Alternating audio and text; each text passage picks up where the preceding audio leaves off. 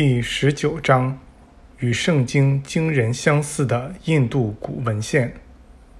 第二天早晨五点，我们都聚在了寺庙的平台上，礼貌性的打过招呼后，我们坐成一圈。按照惯例，人们要朗读经书中的一些段落。这天早晨所读的段落选自这座寺庙中的文献。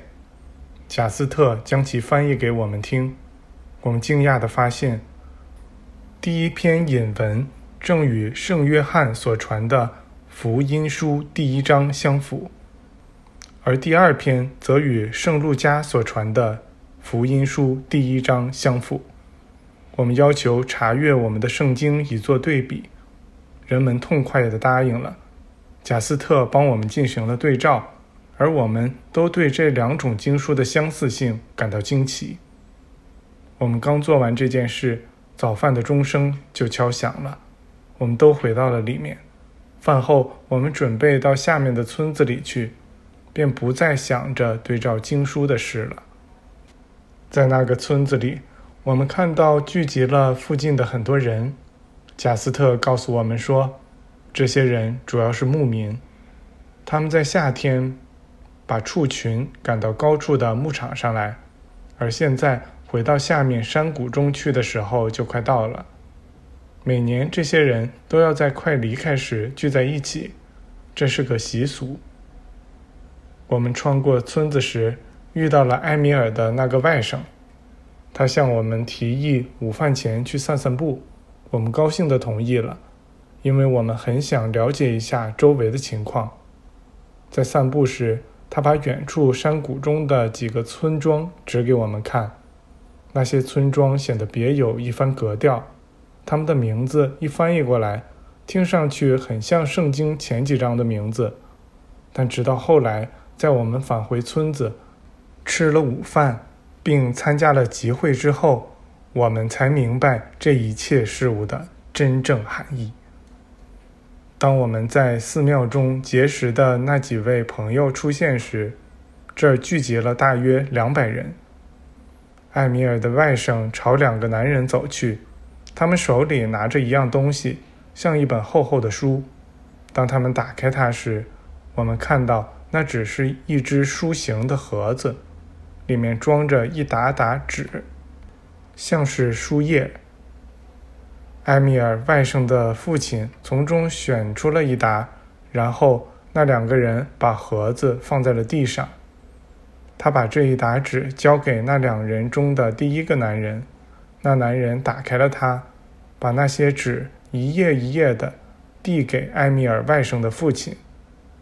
他朗读过这些纸页之后，又将它们交给第二个男人，而这个男人则把它们放回到盒子里。在朗读纸页时，贾斯特为我们做翻译，我们很快便注意到。所读的故事与圣约翰的福音书惊人的相似，只是内容要详细得多。接下来的纸页与路加的福音书相似，再后面的与马可的福音书相似，最后面的则与马太的福音书相似。朗读过后，听众们聚成一小群一小群的，我们则和贾斯特一起去找埃米尔。请他就这一切做出解释。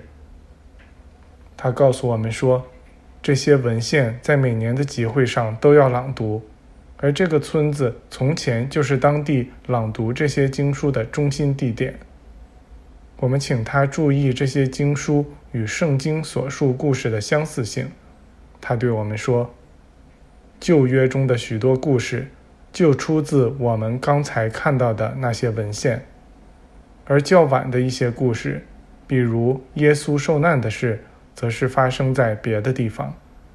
不过，这些文献的核心是关于基督的诞生及其生活，其主题是在人自身之中寻找基督，力图向那些偏离、远离了这个典范的人指出，基督始终活在他们自身之中。艾米尔甚至说。那些事发生在哪儿并不重要，因为大师们的愿望主要是使这些事的灵性意义流传下去。我们把这一天剩下的时间和第二天用来做对比、记笔记。由于篇幅有限，我无法在这里复述那些内容。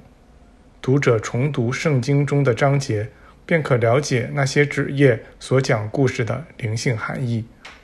我们发现，艾米尔外甥的父亲，就是朗读纸页的那一位，是施洗约翰之父的直系后裔。他的家族有这样的传统，就是由一位家族成员在这样的集会上朗读那些文献。我们所住的那座寺庙曾是约翰和萨加利亚崇敬的地方。萨加利亚即施洗约翰之父。几位大师朋友表示想离开我们去做他们的一些事。最后说定贾斯特留下和我们在一起，其他人离开。第二天，我们读完了那些文献，到第三天，我们也要走了。尽管是在一大清早，但几乎所有村民都起了床来祝我们一路顺风。